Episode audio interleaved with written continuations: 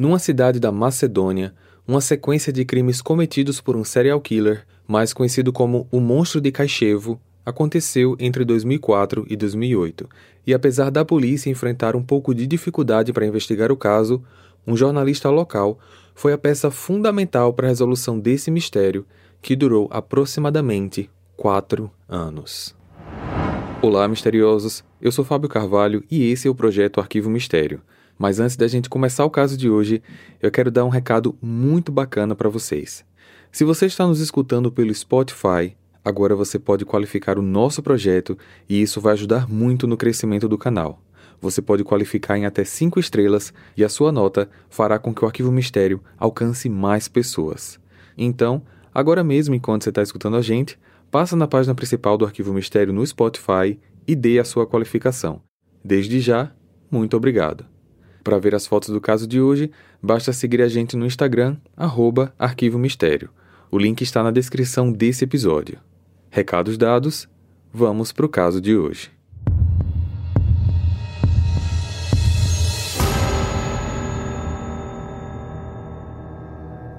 No dia 16 de novembro de 2004, na cidade de Kishevo, Macedônia, Mitra Sinjanoska, de 64 anos, que trabalhava como faxineira e morava sozinha, desapareceu após uma ida ao mercado sem deixar pistas. Após algumas tentativas de contato sem sucesso feitas pela filha, a mesma foi até a casa da mãe e, ao notar sua ausência, ligou imediatamente para a polícia. No primeiro momento, a polícia imaginou que aquela ausência era intencional, do tipo Mitra fugiu mas, ao analisar a casa e ver que todos os pertences pessoais dela estavam lá, eles acabaram registrando a ocorrência como um desaparecimento de fato. Como é de praxe, os investigadores começaram a suspeitar das pessoas mais próximas da vítima, e nesse caso seria a própria filha. Porém, nada foi comprovado e a polícia teve que recomeçar as investigações da estaca zero.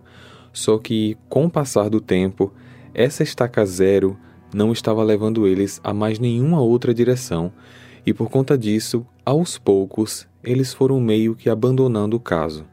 Após insistências da filha da vítima em querer resposta sobre o sumiço, a polícia falou que ela precisava pagar um extra para que eles dessem mais prioridade ao caso.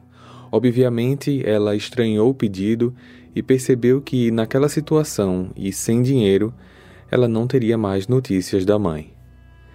Essa filha foi até o encontro do jornalista mais conhecido e respeitado da cidade, Vlado Taneski, na esperança de que ele pudesse fazer uma investigação particular e levar o caso a conhecimento público. E antes que a gente prossiga com os fatos, é válido que vocês conheçam melhor o Vlado, porque ele é de fundamental importância para a conclusão desse e de todos os demais crimes que ainda estão por vir. Vlado Taneski Nasceu em Kishevo, Macedônia, em 1952 e era o segundo de três filhos. Seus pais eram bem disciplinadores, conservadores e com uma educação muito restrita e severa. Ele tinha um relacionamento particularmente tenso com sua mãe, que era abusiva, e as coisas entre eles dois nunca foram fáceis. Seu pai era um veterano da Segunda Guerra Mundial e essa condição o fazia ser um homem bastante rigoroso. Vlado começou a se interessar pelo poder da informação ainda na adolescência, e esse amor fez com que ele ingressasse numa faculdade de jornalismo na Croácia. Aos 21 anos, conheceu sua futura esposa, uma estudante de direito chamada Vesna, com quem teve dois filhos. O primeiro emprego dele foi em uma estação de rádio local, enquanto Vesna se tornou a primeira advogada da cidade, e por conta disso, ambos eram bastante conhecidos. Nas décadas de 80 e 90, Vlado obteve reconhecimento notório como jornalista, escrevendo para diversos jornais do país. Em 2002, seu pai tirou a própria vida e alguns meses depois, sua mãe teve uma overdose de remédios. Em 2003, totalmente abalado pela perda dos pais, ele começou a desempenhar suas atribuições de jornalista de maneira precária, sendo demitido em 2004. Além disso, foi nessa mesma época que seu casamento terminou, Vesna conseguiu um trabalho na Escócia e levou com ela os seus dois filhos. Vlado estava literalmente sozinho. Foi nesse momento da vida que Vlado foi contatado pela filha de Mitra. Ele estava separado, sem filhos, desempregado e viu essa oportunidade como uma chance para se reerguer, podendo escrever algo de bastante relevância que chamasse a atenção de todo o país e pudesse ao menos ter o seu emprego de volta. Contudo, sem qualquer pista sobre o paradeiro de Mitra, algo difícil até mesmo para o Vlado encontrar, algumas pessoas começaram a acreditar na primeira hipótese descartada da polícia de que ela apenas tinha ido embora por conta própria em busca de uma nova vida. Só que, quase dois meses após o desaparecimento, no dia 12 de janeiro de 2005, toda essa teoria caiu por terra após seu corpo ter sido encontrado num estádio esportivo abandonado, com as mãos e pés amarrados com fios de telefone. A autópsia revelou que ela havia sido abusada física e sexualmente, tinha sinais de tortura e perfurações com faca, mas a causa da morte foi asfixia. Uma amostra de sêmen também foi coletada para possível identificação de DNA.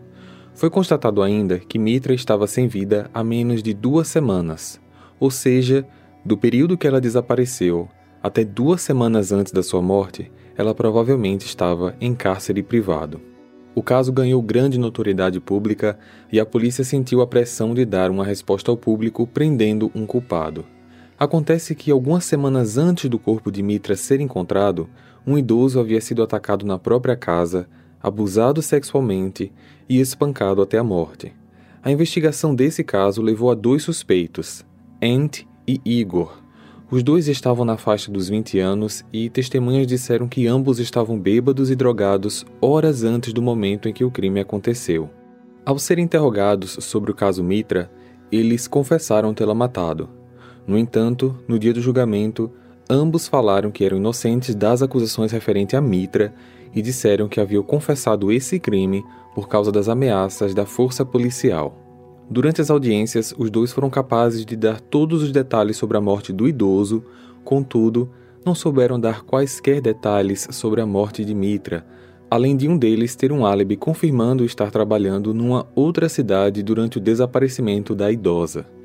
Mesmo com exames de DNA negando compatibilidade de qualquer um deles com o DNA encontrado na cena do crime de Mitra, a promotoria alegava que existia uma terceira pessoa e eles eram cúmplices principalmente pelas semelhanças de como as vítimas foram atacadas. Por fim, os dois foram considerados culpados pelos dois crimes e condenados à prisão perpétua. No início de novembro de 2007, três anos após a morte de Mitra, algo muito, mas muito semelhante ao caso dela aconteceu na mesma cidade. Djubika Likoska, de 56 anos, desapareceu após sair para comprar mantimentos para casa. Após dois dias sem notícias, seu filho fez um boletim de ocorrência. Djubika era conhecida por ser uma pessoa gentil, doce, sem inimigos, e dessa maneira ficou ainda mais difícil achar um suspeito que pudesse estar ligado ao seu desaparecimento. No dia 3 de fevereiro de 2008, um caminhoneiro parou para um rápido lanche mas antes de chegar na lanchonete, ele viu no gramado afastado o que parecia ser uma mão. Ao chegar perto, ele vê um corpo e liga para a polícia. O corpo era de Jubika, que estava com as mãos e os pés amarrados com fios de telefone e com as mesmas marcas de abusos sofridos por Mitra. Na autópsia, sêmen também foi encontrado e o DNA era compatível com o que foi encontrado em Mitra, ela também estava sem vida há alguns dias, ou seja, Jubika, muito provavelmente, também ficou viva em cativeiro por meses após o seu desaparecimento. A comunidade, claro, tentou fazer uma conexão, mas nada fazia sentido porque os acusados pela morte de Mitra estavam presos. A essa altura, Vlado estava publicando o maior número de informações possíveis sobre o caso, e naquele momento as pessoas o tinham como a principal fonte de informação e, por conta disso, ele agora estava altamente requisitado por jornais para que pudesse escrever matérias sobre os casos. Ele escreveu algumas reportagens fazendo comparações e análises entre os dois crimes, além de fazer algumas suposições de como as mulheres foram sequestradas, onde elas estavam e como elas foram silenciadas. No dia 7 de maio de 2008, seis meses após o desaparecimento de Jubika, uma senhora de 65 anos, chamada Ivana Temelkoska, desapareceu e seu corpo foi encontrado nove dias depois, dia 16, em um lixão local, com as mãos e pés amarrados com fios de telefone. Zivana foi encontrada com uma roupa de dormir que não a pertencia e o período entre o dia do seu desaparecimento com o dia em que seu corpo foi encontrado sinalizava que ela não teria ficado muito tempo em algum cativeiro. Sêmen também foi encontrado e o DNA era compatível com os das duas vítimas anteriores. Apesar de ter ficado pouco tempo em poder do sequestrador, ela tinha marcas muito mais traumáticas do que as outras demais vítimas. Zivana teve cinco costelas quebradas, vários ferimentos de faca no crânio, além de ter sido penetrada na vagina e no ânus por diversos objetos, inclusive cortantes. Em contato com a família de Zivana, Vlado pôde descobrir que ela desapareceu após um amigo dela ter ligado e informado que ouviu no rádio que seu filho tinha sofrido um grave acidente. Foi então que Zivana saiu às pressas para o hospital, porém, desde então, ela nunca mais foi vista com vida. Nesse momento, Vlado passou a tratar o criminoso como serial killer e em todas as matérias ele nomeava o assassino como o monstro de Kishevo. Como repórter, membro da comunidade e respeitado pelas famílias locais, Vlado estava sempre ligando para a polícia e checando se eles tinham pegado alguém ou se tinham algum suspeito em vista, precisando sempre de informações para montar a sua história e lançar a próxima matéria. O fato de Vlado ser um repórter fazia sentido ele fazer várias perguntas, mas chegou um determinado momento em que a polícia achava que ele estava curioso demais e um sinal de alerta foi despertado nos agentes. Mesmo Vlado tendo recebido várias informações e muitas delas serem privilegiadas, havia detalhes sobre as cenas do crime, informações que ele estava publicando que não haviam sido dadas a ele. A polícia então emitiu um mandado de prisão preventiva. Assim que Vlado foi preso, ele não admitiu nem desmentiu ser o assassino e mostrou muito sangue frio durante os interrogatórios. Uma amostra do seu DNA foi recolhida para ver se coincidia com o mesmo DNA encontrado no corpo das vítimas. No dia 20 de junho de 2008, seu DNA foi confirmado como compatível. Uma vistoria na casa de campo da família dele revelou um esconderijo de material pornográfico, diversos fios de telefone e alguns itens pertencentes às vítimas. Vlado foi acusado pelo assassinato das três senhoras. Segundo a polícia, ele pôde ainda ser o responsável pelo sumiço de uma outra senhora que até hoje está desaparecida. Os detalhes do caso foram publicados em 21 de junho e dois dias depois, 23 de junho, Vlado foi encontrado sem vida em sua cela que era compartilhada com mais dois detentos. Ele estava de joelhos, com a cabeça dentro de um balde de água suja, onde aparentemente se afogou. Isso é o que está relatado no inquérito. As famílias das vítimas ficaram devastadas por terem conversado diretamente com o assassino, tê-lo colocado dentro de suas casas e ainda pedindo por ajuda. E um detalhe interessante é que todas essas senhoras eram faxineiras, sem instrução, do mesmo jeito que a mãe de Vlado era, e ganhava vida. A principal especulação que teria motivado Vlado a cometer esses atos seria o período de escassez que ele estaria vivendo em sua vida, e seu intuito com os crimes era plantar matérias para ver se sua carreira ganhava uma nova visibilidade.